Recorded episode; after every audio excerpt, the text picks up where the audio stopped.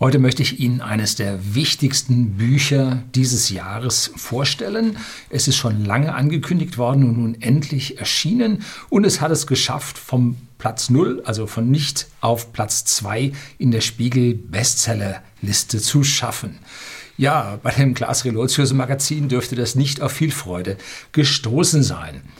Ich habe das Buch nicht bei dem großen Buchversender gekauft, sondern nein, bei zwei kleinen Shops. Ich habe zwei Exemplare, eins habe ich schon weiter verschenkt, davon gekauft und möchte damit halt diese kleinen Shops dann unterstützen. Dieses Buch stammt jetzt von dem Shop von Tichys Einblick. Tja, tun Sie das Richtige, kaufen Sie sich auch dieses Buch, lesen Sie es. Es sind so viele Dinge drin, die unsere Zukunft angehen, Ihre Zukunft und meine Zukunft. Und jeder, ja wirklich jeder kann was tun. Und damit Sie so ein bisschen geteasert werden, was alles für tolle Sachen Sie hier erwartet, habe ich drei kleine Ausschnitte, die ich Ihnen auch vorlesen möchte. Bleiben Sie dran.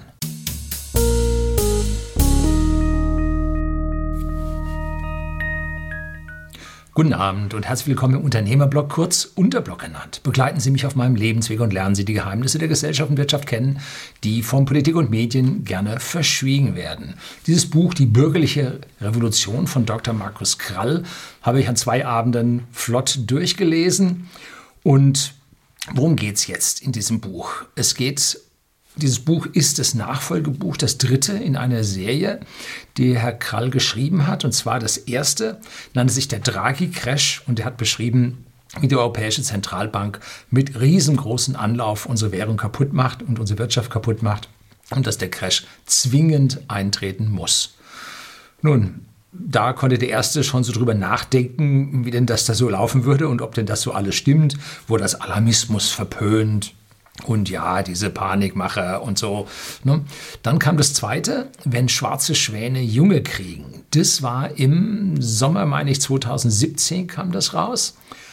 Und da sollte schon, sollten schon den Menschen die Alarmglocken geläutet haben, dass hier etwas Größeres im Busch steht, dass nämlich durch diese ganze Niedrigzinspolitik und Nullzinspolitik, ja sogar Negativzinspolitik, Firmen bei uns ja vernichtet werden durch kostenloses Kapital.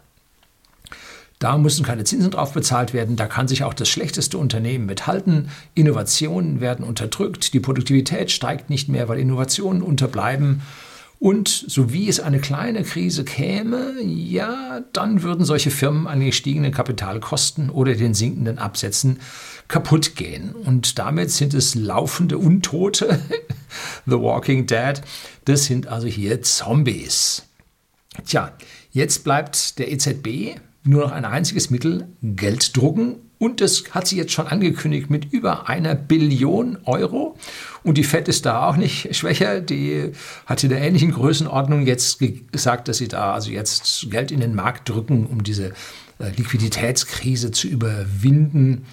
Und da die Nachfrage nicht steigen kann, wird dieses Geld in die Inflation laufen.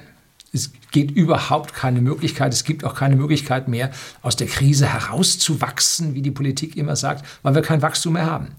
Nullzinspolitik, so wird es im Buch sehr, sehr schön beschrieben, sorgt dafür, dass es kein Wachstum mehr gibt, weil es keinen Sinn macht, äh, irgendwelche Wachstumsaktivitäten zu, ja, zu machen äh, und dafür äh, sich anzustrengen, weil das im Hier und Jetzt alles zu verfrühstücken viel billiger ist. So. Der Herr Dr. Krall war früher ein Mitglied eines Beratungshauses und hat dort Risikosysteme für die Banken gebastelt. Risikosysteme sind also Systeme zum Bewerten von Risiken, von Investitionen, von Anlagen, von ausgereichten Krediten. Und das hat er wohl bis, ich glaube, Oktober oder war es Sommer 2019 gemacht. Und dann auf einmal hörte man von ihm, er ist jetzt Chef vom Degussa Goldhandel. ja, da fragt man sich dann auch, wie man also von diesem Giralgeld zum Geldmetall kommt. Und da merkt man, dass da also auch bei ihm intern wie heißt es so, das ist jetzt nicht abwertend, ein paar Groschen gefallen sind. So hat man es früher gesagt, wenn einem der Groschen gefallen ist. So. Aber ich glaube nicht, dass er bei sich den Groschen dann fallen hat, er lässt bei anderen Menschen den Groschen fallen. Ne? Jetzt zum Geldmetall zu wechseln, Gold- und Silberhandel, ein kluger und weiser Zug, denn das sind die Firmen, die in Zukunft ja das Oberwasser haben werden.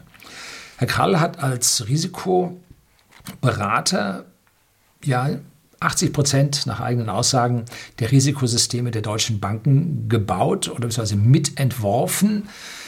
Er war aber nur Berater. Das heißt, die BaFin, der Staat und die Banken, die haben sich also ihre Risikosysteme unter fremder Beratung äh, zusammenbasteln lassen und haben einige Dinge ganz klar außen vor gelassen. Und diese Dinge, die in dieser Beratung oder in diesem Risikosystem jetzt nicht drin sind, fallen ihnen jetzt auf die Füße. Und damit ist Herr Krall nicht schuld am Versagen dieser Systeme, weil er auf die Probleme dieser Risikosysteme schon seit Jahren hinweist. Äh, er war nur ja, erfüllend, helfend tätig, damit die Banken solche Dinge bekommen haben. Tja, wer bei Zeiten diesen Aussagen gefolgt hat, gefolgt ist und ihm mental gefolgt ist, der hat also das nicht als Alarmismus oder Panik und Krisenauguren äh, abgetan, sondern hat selber seine Schlüsse daraus gezogen, so wie ich das auch gemacht habe. Und schon im Herbst 2019 habe ich bei Mission Money bei Mario mein Depot vorgestellt, äh, wie ich mich für die Krise äh, äh, wappne und bin da also angegriffen worden, ich sei hier ein Panikprophet und so weiter und so fort. Jetzt ist die Krise da Oh, hat keiner damit rechnen können. Doch, da stand es drin, in den Vorgängern dieser Bücher. Da stand es drin, Wort für Wort. Und sagen Sie nicht, Sie hätten es bei mir nicht gehört. So, man, die Politik glaubte sehr lange, man könne aus dieser Problematik herauswachsen, weil Wachstum ist immer gut, aber leider haben sie nicht bemerkt, dass mit den sinkenden Zinsen auch jegliches Wachstum automatisch, das ist ein ursächlicher Zusammenhang, abgewürgt wird. Keynes hatte nicht recht. Man kann durch Gelddrucken, durch Stimulanz die Nachfrage nicht wirklich nachhaltig erhöhen. Man kann Strohfeuer erzeugen, wenn das Geld verbrannt ist, dann ist alles wieder so, wie es vorher war. Man kann nicht nachhaltig eine Wirtschaft damit äh, stimulieren. Geht nicht. So, an dieser Stelle kommt dann die Idee, die Politik auf die Idee und sagt, wir müssen Wirtschaftspolitik, Industriepolitik machen und müssen nun äh, ja, international oder nationale Champions machen, die international mithalten können. Äh, und da dachte man also, der Herr Scholz äh, dachte so, zwei Banken zusammenzuführen, so zwei Blinde, Blinde oder Lahme gibt noch keinen äh, Hochleistungsathleten. Ähm, und so wollte er Deutsche Bank und Commerzbank zusammenführen. Und am Commerzbank haben sie schon, ich glaube, 15 oder 17 Prozent Anteil. Deutsche Bank wird demnächst kommen. Der Herr Gabriel ist schon Aufsichtsrat geworden von der Deutschen Bank. Der wird jetzt dort die Verbindungen herstellen, damit da dieser Staatsanteil sauber übergeben werden kann. Und hier möchte ich jetzt ein bisschen was zur Hybris der Industriepolitik sagen, die Herr Altmaier als Wirtschaftsminister vertritt, dass man hier also nationale Champions erzeugen muss, die man dann in die Lage versetzen muss, sprich Subventionen bezahlen muss, damit sie groß werden und dann international Wettbewerbsvorteile haben. Und da schreibt er sehr schön, ähm, Kaum stürzt sich der deutsche Wirtschaftsminister Altmaier, der sich offenbar eher als Industrieminister versteht, auf das Thema Industriepolitik, sprengt ein serviler Präsident des Bundeskartellamts, Herr Mund, dessen einzige und vornehme Aufgabe in der Verhinderung von Monopolen besteht, über äh, über das von der politischen Obrigkeit hingehaltene Stöckchen und spricht im Interview mit dem Handelsblatt vom 14.03.2019 den folgenden Satz in die Mikrofone. Man muss die Frage diskutieren, ob wir in Europa möglicherweise Monopole, Duopole und dann auch höhere Preise für europäische Verbraucher in Kauf nehmen müsse, damit europäische Unternehmen eine gewisse Größe und damit vielleicht auch eine verbesserte Wettbewerbsfähigkeit erreichen können. Dann hier Zitat aufs Handelsblatt angegeben.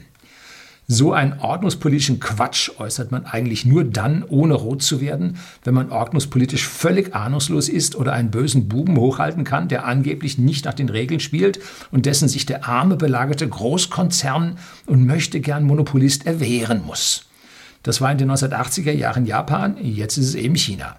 Das ist ungefähr so, als würde ein Polizist in Palermo der örtlichen Bevölkerung erklären, die heimische Mafia kann sich nur noch dann gegen die übermächtige Konkurrenz aus Russland zur Wehr setzen, wenn wir unsere Polizei bei der Verfolgung der Schutzgelderpressung jetzt mal etwas zurückhalten, auch wenn das von den Gewerbetreibenden und Handwerkern bezahlt werden muss.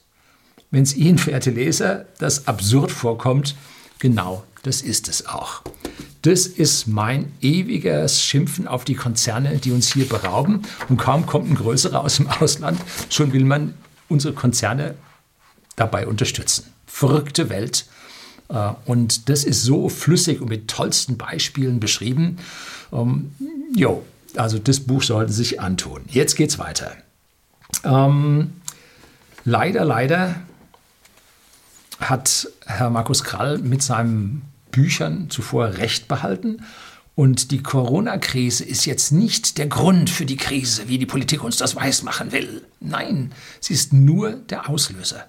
Die Krise war schon deutlich erkennbar im Draghi-Crash, im Buch Draghi-Crash und wenn schwarze Schwäne Junge Krieg eindeutig beschrieben. Und zwar jetzt ein beschleunigter, ein Brandbeschleuniger war das.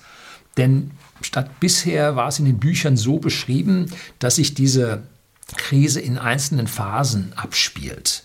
Dass also zunächst mal die Banken fallen, das ist ja sein interner Triggerpunkt, wo er erkennt, dass das System marode ist. Und dann eine Deflation beginnt, das heißt, die Absätze sind schwierig, die Preise sinken. Ähm, und das wird dann die Zombies zum Fallen bringen, weil sie auf diese Absätze zwingend angewiesen sind. Und die können nämlich ihre Kosten nicht mehr senken, weil sie nicht innovativ genug sind, weil sie nicht genügend Mittel haben, um zu investieren. Äh, und sie sind auf das billige Geld für die Kredite, um den ganzen Laden überhaupt nur ein bisschen am Laufen zu halten, angewiesen. Ihre Geschäftsmodelle sind auch sträflich veraltet und können also nur noch durch staatliche Subventionen irgendwie am Leben erhalten werden, häufig sehr stark versteckt, dass man es nicht merkt in irgendwelchen Forschungsetats oder so. Und dann druckt die EZB Geld äh, und dann kauft sie Firmen und Staatsanleihen auf und drückt damit Billionen in den Markt und das muss zwingend zur Inflation führen. Das ist der Weg, wie er beschrieben war. Und davon wurde von Herrn Krall ein Zeitraum von etwa zwei bis drei Jahren geschätzt. Dieses Buch entstand wohl Ende letzten Jahres und brauchte über Editoren und so weiter jetzt bis Mitte März, bis es erschien. Ähm, aber jetzt hat man nicht nur das Gelddrucken, man hat auch den versiegenden Absatzmarkt. Man hat also praktisch alle diese Probleme gleichzeitig unter Sterben der Firmen und die ankommenden Arbeitslosen, sodass diese dreigeteilte Krise auf einmal stattfindet. Es kommt in einem Schlag und man kriegt so gar nicht mit, was da gleichzeitig passiert. Wie ich letztlich mit dem Rechtsanwalt mich unterhalten habe und er hat gesagt, ja, in großen Beratungshäusern ist gerade der Teufel los und sie erwarten in jetzt, das damals sagt er vor 14 Tagen, sagt er das äh, in 14 Tagen, nein, vor einer Woche sagte er, in 14 Tagen würden wir also die ersten Großpleiten dann angekündigt bekommen. Ähm, jetzt dürfte es also nur noch eine Woche dauern. Also ich schätze mal jetzt nicht, äh, sagen wir mal so, ab dem 10 vierten würde ich mal davon ausgehen, dass wir hier die ersten Großpleiten dann hören. So. Dann kommt Herr Krall auf die zugrunde liegende ethische Problematik zu sprechen. Wir haben nämlich hier ein ethisches Problem und das baut sich seit ja, seit den 68ern baut sich das auf. Ja, Sie wissen schon, die Roten sind schuld und sie sind es wirklich. Und der, der Marsch der 68er durch die Institutionen hat jetzt voll durchgeschlagen, hat das ganze Bildungs- und Beamten- und Regierungssystem durchzogen und führt jetzt dazu, äh, dass schon ein, zwei Generationen an Jugendlichen unter diesen ja, ethischen Verwirrungen zu leiden hatten und richtig große Probleme haben, sich in unserer Welt wirklich zu positionieren, statt diesem ja, Kulturmarxismus hinterherzulaufen. Und diese Positionierung kriege ich hier auf meinem Kanal regelmäßig mit, wenn ich Mails von Studenten bekomme, die sagen, ja, das habe ich nicht gewusst und das habe ich nicht gewusst, was soll ich denn jetzt machen und so. Äh, richtig schwierige Fragen, weil die Jugend seit den Lehrern in der Sekundarstufe 2, nein, mittlerweile sogar schon in der Grundschule ähm, am, ja, am erkrankten, am ethisch erkrankten System von uns ja leiden. Das ist eine schlimme Geschichte und er führt die Erosion von unseren fünf Grundwerten, die wir in unserer Gesellschaft haben, nämlich die Familie, das Eigentum, die Individualität, die Religion und die Kunst. Die Verarmung dieser fünf Grundwerte führt er darauf zurück und nicht nur Verarmung, sondern Fehlleitung, Konterkarierung ins Gegenteil. Und all diese Werte gelten für den modernen Ökosozialisten überhaupt nicht. Ne? Die Familie voll im ja, mit Auflehnung gegen die Eltern, den Keil treiben zwischen die Jungen und den Alten, die hüpfen für das Klima mit ihren Schulschwänzerpartys. Das war das nicht von mir. Schulschwänzerpartys habe ich hier drin gelesen. Und Eigentum, ja, es muss enteignet werden. Die obersten 1% werden wir umbringen, wie es eine äh, Linke letztlich sagte. Ähm, dann die Individualität bekämpfen sie auch, denn man soll Masse einer äh, sozialistischen Einheitsbewegung sein. Religion wurde von denen schon immer bekämpft und die Kultur wird ja ins Gegenteil verquert, indem also nicht auf die schönen Dinge des, der Kunst eingegangen werden oder der Kultur eingegangen werden, sondern ja das aufrührische, hetzende, ja schlimme, was dort im Prinzip über die Menschen ausgekippt wird. Da geht man hin ins Theater und möchte sich einen alten Shakespeare anschauen. Und dann kriegt man einen umgeschriebenen äh, auf die moderne amerikanische imperialistische Idee. Ne? Ich wollte Shakespeare sehen und nicht so einen Krampf. Ne? Gut. Ich persönlich habe allerdings ein Problem mit der Religion. Ich persönlich bin nämlich ein nichtgläubiger Mensch, hat sich nicht ergeben. Allerdings auch schon viele Generationen vor mir in meiner Familie ist man Atheist. Aber wir haben die Grundwerte trotzdem weitergetragen bekommen. Und diese Grundwerte wie Familie, Eigentum und Individualität, aber auch die schönen Künste, wurden bei uns in diesem nichtgläubigen Haushalt sehr hoch gehalten. Also das, was die Religion schafft, schafft auch die Ethik Allerdings muss man ein bisschen länger drüber nachdenken und nicht unsere äh, linksverschwurbelten Philosophen aus dem Fernsehen sich anschauen, aus dem öffentlich-rechtlichen Fernsehen. Das ist dann völlig falsch. Ne? Das geht dann in die falsche Richtung. Ich persönlich lasse jedem Gläubigen seinen Glauben. Ich halte das für wichtig. 95 Prozent der Menschen sind spirituell und sie müssen ihren Glauben haben, weil sie sonst auf dieser Welt verloren sind. 5 Prozent eben nicht und ich gehöre dazu, die auch diesen Glauben nicht haben. Äh, ich habe auch nichts gegen diese Gläubigen, solange sie nicht versuchen, mich zu missionieren oder mich ja, angreifen, weil ich nicht glaube. Ähm, auch da ist er gerade nicht äh, jetzt auf der Seite unserer Kirchen, denn er greift die Kirchen, die Kircheneliten mit aller Macht an, stellt sich an den Pranger, wie sie die wahren Werte des Glaubens verraten und gemeinsame Sache mit dem sozialistischen Staat machen. Fällt mir ein, dass sie früher auch Kanonen gesegnet haben.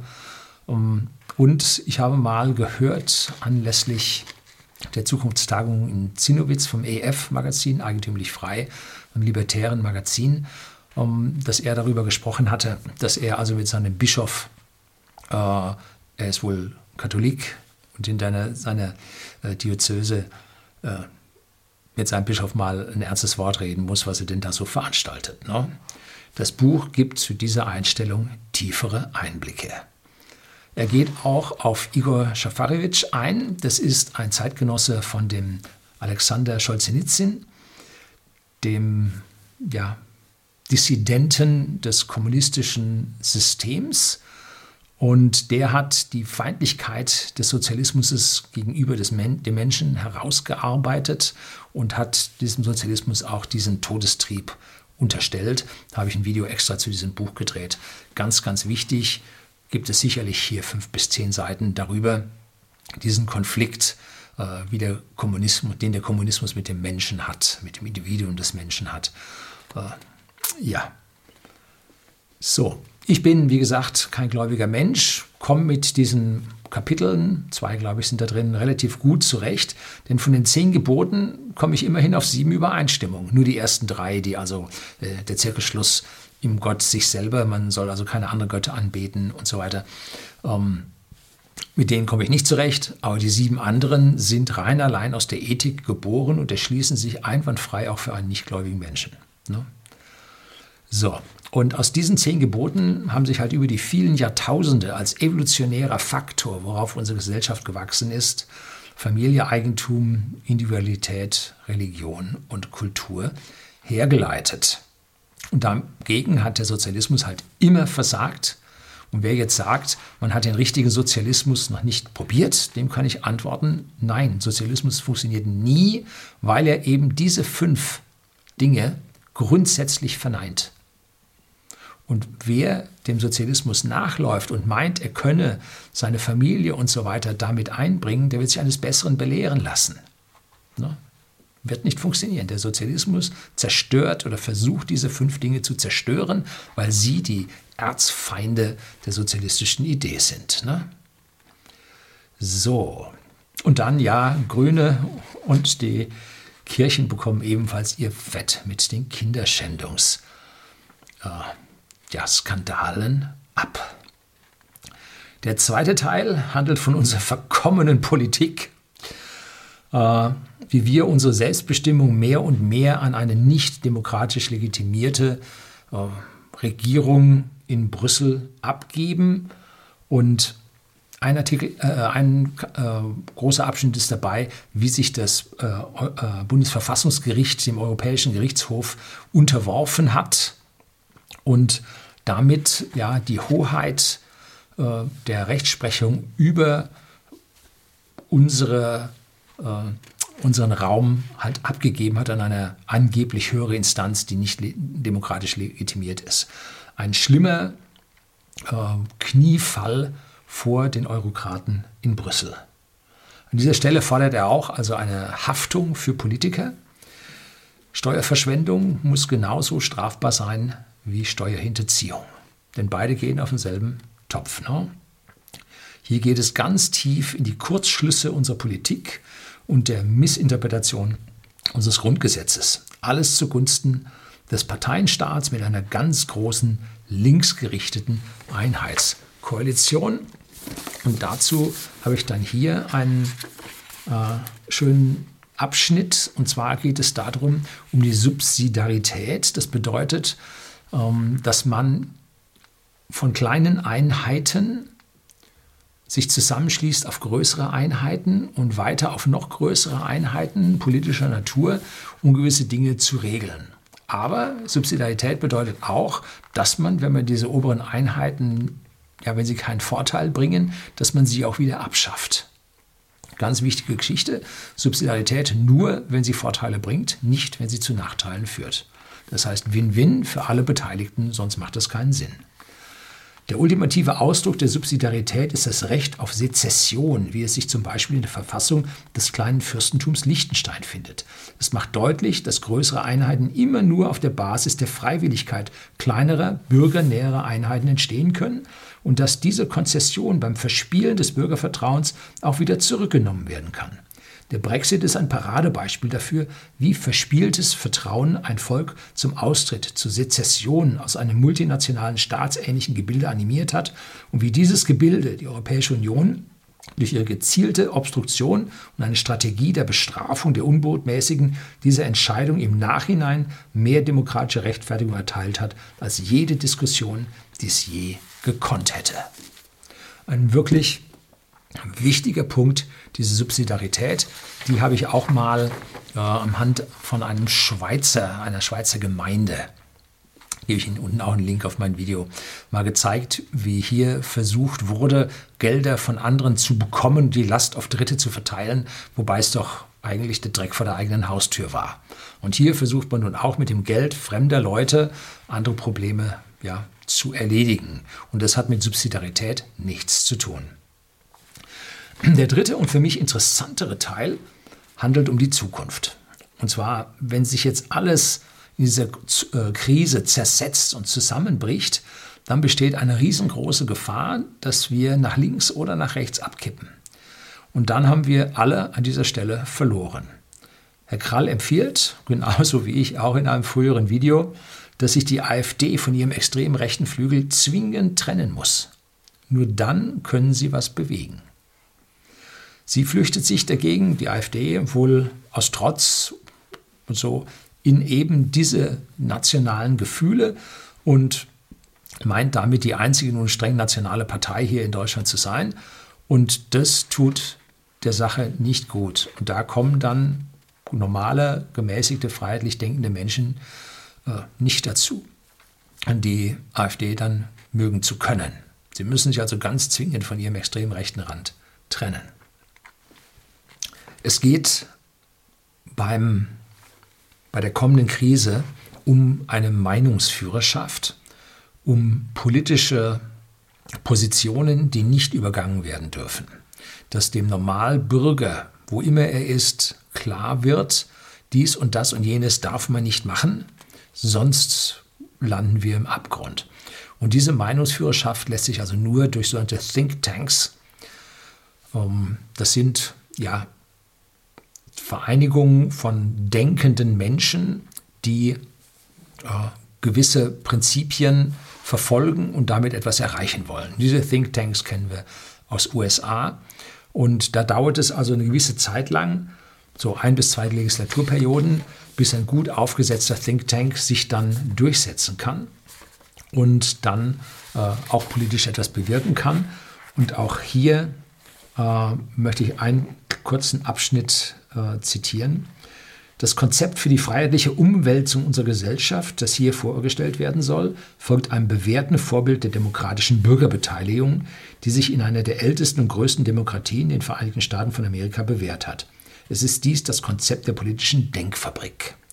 Sie stellt sich außerhalb der Parteien, fokussiert sich auf eine klare Idee, formuliert ihre politischen Ziele und trägt diese dann mit der Macht der Argumente, der Überzeugungskraft, der Denkführerschaft, Thought Leadership in die demokratischen Institutionen und die Parteien, um eine Änderung der Verhältnisse herbeizuführen. Praktisch alle großen politischen Trendwenden in den USA seit dem Zweiten Weltkrieg wurden durch die Thinktanks getauften Denkfabriken angestoßen und realisiert.